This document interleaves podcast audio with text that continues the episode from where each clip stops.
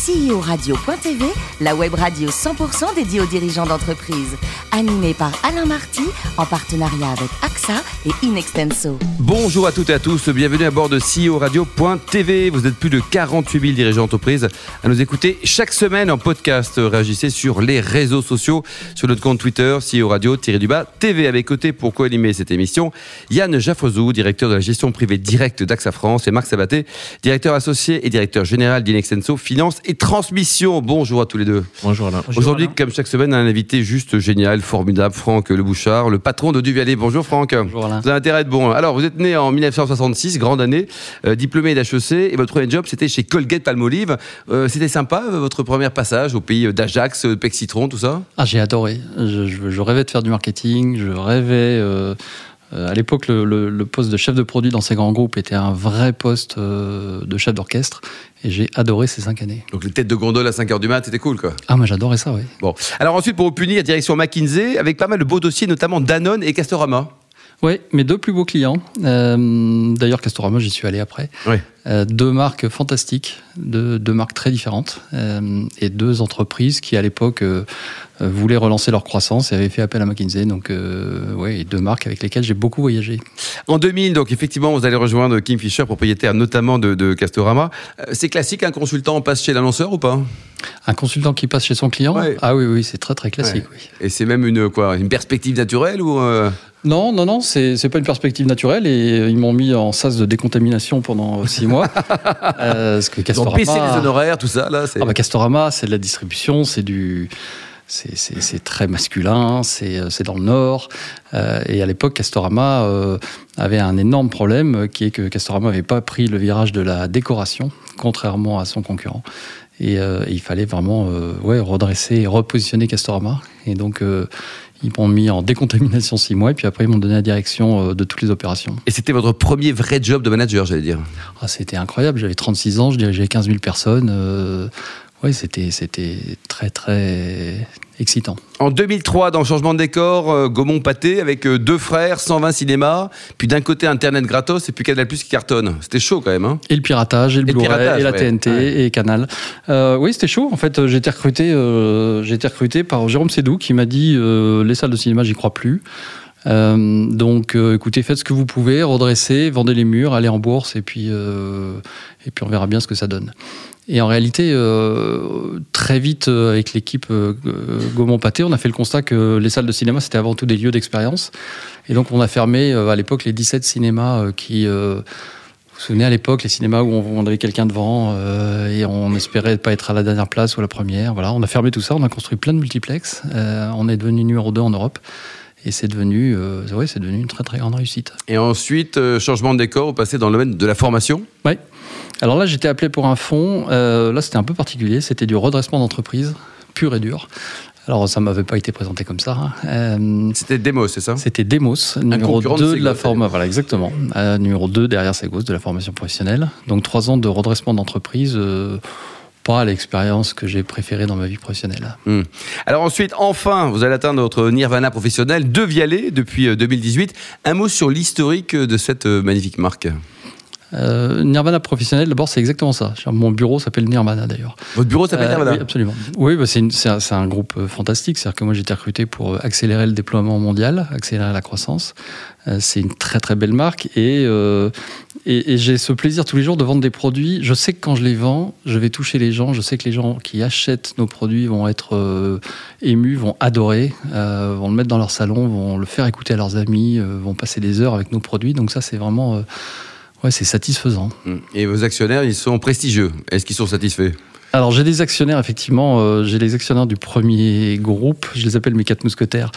Euh, c'est affectueux, mais c'est quand même Bernard Arnault, Xavier Niel, Marc Simoncini, Jacques-Antoine Grandjean. Qu'est-ce qu'ils font dans la vie là Oui, oui. Alors Et, euh, et puis ensuite j'ai l'énorme levée de 2016 euh, où De Vialet a levé 100 millions et là j'ai plein d'actionnaires, on- les plus les plus prestigieux pour moi, c'est le groupe Foxconn, c'est euh, Corelia avec Fleur Pellerin, c'est le CMCIC, c'est la BPI, c'est le groupe Renault, c'est le Qatar, euh, c'est BNP, c'est le groupe Renault. Enfin j'en ai voilà, j'ai un tour de table. euh, pas mal Intéressant. même. C'est... Intéressant. L'innovation, on a l'impression que c'est dans la génétique de, de Vialet. Vous êtes né avec de l'innovation dans les partout? Oui, le- le- le- le- le- la raison d'être de De Vialet, c'est travailler sur les plus grandes technologies, les plus innovantes dans le domaine de l'audio. On fait rien d'autre, on fait de l'audio, on est concentré là-dessus. En 10 ans, on a déposé 160 brevets euh, dans le domaine de l'audio. Et euh, un tiers des effectifs de De Vialet, c'est des ingénieurs, euh, des acousticiens, des développeurs, des mécaniciens, des, gens qui font du traitement de signal. Euh, voilà, un tiers des effectifs, c'est des fous d'audio, Mmh. des, des passionnés qui font ça. J'en ai plein qui ont construit leur premier ampli et leurs premières enceintes à 17 ans. Donc oui, c'est assez particulier, mais c'est c'est sympa. Yann, vous êtes client ou pas de Vialet? Non, pas encore. Ah, Pas encore, pas encore. Noël arrive. Cartonné. Noël arrive, voilà. ouais. Euh, De Vialet a été créé en 2009 et ce sont euh, surtout les enceintes fantômes en fait qui ont, qui ont fait la notoriété avec un public euh, plus large. Aujourd'hui, quelle est la répartition du chiffre d'affaires entre justement les enceintes, les amplis historiques, la Freebox maintenant? Le, le gros de notre chiffre d'affaires, c'est les enceintes fantômes. Euh, les amplis experts, on parle d'amplis qui valent de 5 000 à 30 000 euros. Et ensuite, il faut acheter des enceintes qui valent en général 15 à 20 000 euros chacune, plus des câbles en or à, un- à 1000 un euros beau le mètre. hein. Voilà, c'est des tickets à 60, 80 000, 100 000 euros. Donc ça, c'est vraiment pour un public très particulier, très audiophile. Euh, donc le gros de notre chiffre d'affaires, c'est Fantôme, qu'on vend maintenant dans 85 pays. Euh, et puis on a le chiffre d'affaires de ce qu'on appelle la licence. Donc avec, euh, bah, en France, on connaît la Freebox Delta de Vialet. Euh, Dans le reste de l'Europe, on connaît la Skybox, donc le- le- l'opérateur, euh, le telco Sky. Et puis aux États-Unis, on s'est lancé avec Altis, avec un produit qui s'appelle Amplify. Et donc on est en train de déployer dans le monde entier des, des produits de licence. Euh, et on en a cinq qui arrivent. Marc? Oui, moi je voulais revenir sur le, le- quelques chiffres. Euh, vous avez fait, vous avez évoqué cette très grosse euh, levée de fonds de 100 millions en 2016, qui était votre cinquième tour, si je dis pas de bêtises. Il y a eu un sixième tour récemment, euh, un peu plus petit, euh, 16 millions et, et 35 millions auprès de la BEI. Au total, depuis le tout démarrage, combien de fonds ont été apportés au projet de Vialet, à l'entreprise de Vialet? À peu près euh, 220 millions depuis la naissance. Donc, euh, et est-ce que le chiffre d'affaires est inférieur ou supérieur au montant levé J'ai une chance immense, c'est que je suis pas coté, euh, je suis pas sur le point d'être coté. Mais généralement, Et quand on donc- publie pas le chiffre d'affaires, c'est que soit on est très très bon, soit on est très très mauvais. Non. Très bon, vous, Franck, non? Alors ça, je ne me permettrai pas ce genre d'arrogance, mais euh, moi j'apprends beaucoup des rapports annuels de mes concurrents. Voilà, j'apprends beaucoup en lisant le document d'IPO de Sonos, en lisant les comptes annuels de Bangui Lucen. Euh, j'apprends vraiment beaucoup en regardant tout ça et, euh, et donc je me permets de pas donner de chiffres. Yann Bon, donc j'avais envie, enfin pour continuer, j'avais une question effectivement sur la, la- la cotation en bourse et si ça pouvait être un, un objectif ou en tout cas un, un- moment dans l'aventure de Vialet. A priori non. Je pense que je vais faire la réponse et la question en même temps. Et euh, pour revenir pour revenir à ce à ce montant levé, aujourd'hui, qu'est-ce qui pèse le plus en financement, en besoin de financement dans l'entreprise? C'est cette innovation que vous évoquiez avec ces brevets? En fait, le, la, la- ce à quoi a servi ces, ces- ces 220 millions, c'est deux choses. C'est notre recherche et développement. Mm. Euh, 15% de notre chiffre d'affaires est, est dédié euh, à la recherche et développement. Ils cherchent en France? Ils cherchent en France, ils sont tous euh, rue La Boétie à Paris. Cet argent a aussi servi à construire trois usines euh, qui sont en France, donc qui fabriquent nos produits fantômes. Et puis, c'est le déploiement mondial. C'est-à-dire qu'on n'arrive pas dans 85 pays euh, comme ça. Il faut des équipes. On a des équipes en Asie, aux États-Unis.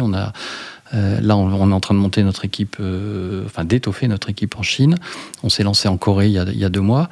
Et donc, c'est cette partie, ce mélange commercial et marketing qui est qui est consommateur de, de cash, mais qui est aussi le, le- le- le carburant de notre croissance. Yann Vous avez lancé la, la Phantom Reactor l'an dernier euh, à moins de 1000 euros. C'était un pari. Quel est le, le bilan un an après Alors, Phantom Reactor, c'est un énorme succès.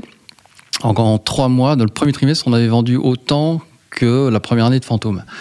Euh, c'est un énorme succès parce que le prix est devenu plus abordable. Alors, je ne suis pas devenu fou, 1000 euros, c'est quand même... euh, voilà, un peu dans l'argent, mais c'est plus lève pas le matin en disant je vais acheter une enceinte à 1000 euros, mais c'est beaucoup plus abordable. Euh, on a aujourd'hui, à la minute où je parle, no- notre capacité de production est saturée. Euh, donc on en produit euh, plusieurs milliers par semaine. Euh, donc oui, c'est un, très très beau succès. Yann? L'automobile, c'est un secteur où vous souhaitez vous développer. D'ailleurs, Renault est actionnaire. Quelles sont vos ambitions dans ce domaine? Elles sont très très grandes et c'est très très compliqué. C'est-à-dire que euh, c'est vrai que le monde de l'automobile, je le connaissais moins que certaines autres, euh, certains autres secteurs d'activité. Euh, quand on discute avec les, les, fabricants automobiles, on est sur un horizon 5 ans mmh. minimum. Donc on a Groupe Renault au capital, donc évidemment, vous imaginez qu'on a des discussions avec eux, mais pas seulement. Et donc on aura une belle annonce dans un mois ou deux. Dans un mois ou deux. Il n'y a pas un petit scoop pour nous? Aucun. Aucun. Marc Oui, une dernière question concernant le modèle de, distribution de Vialet. des flagships, des partenariats, de la distribution. Est-ce qu'il y a un modèle unique ou très adapté pays par pays, en tout cas culture de consommation par culture de consommation? Il est complètement adapté à chaque pays. Euh, il est très peu flagship, c'est-à-dire que nous maintenant on a 20 magasins propres euh, alors qu'on est distribué dans 1000 magasins dans le monde. Euh, dans chaque pays, on choisit soit d'y aller en direct, évidemment en France par exemple, avec les grandes enseignes dans lesquelles on est vendu, soit à travers des distributeurs comme par exemple en Corée où on a des chiffres incroyables, ou la Chine qui est devenue notre deuxième pays, où là on fait appel à des, à des distributeurs. Donc on est vraiment selon les cultures et selon les pays. Yann? Vous avez déposé 160 brevets, mais vous devez quand même bien avoir une, concurrence. Vous n'avez pas peur de, vous faire euh, piquer votre technologie? Si, évidemment, on a déjà euh, plein de contrefaçons. Euh, il y a des fausses Oui, oui, oui c'est tout. Mais au-delà de la contrefaçon, est-ce qu'il y a des vrais concurrents qui, viennent sur votre domaine? Oui, bien sûr. maintenant, nos technologies sont très compliquées à, à reproduire elles sont beaucoup liées à des algorithmes. C'est souvent, nos technologies sont souvent une combinaison hardware et software. Euh, et il faut arriver, et on est, je crois, unique dans le monde, à maîtriser à la fois tout ce qui est hardware, de mécanique, d'acoustique, de, flux magnétique, d'électronique, et tout ce qui est software, et notamment euh, traitement de signal. Et je crois qu'on est très unique dans le monde par cette maîtrise de tous ces métiers.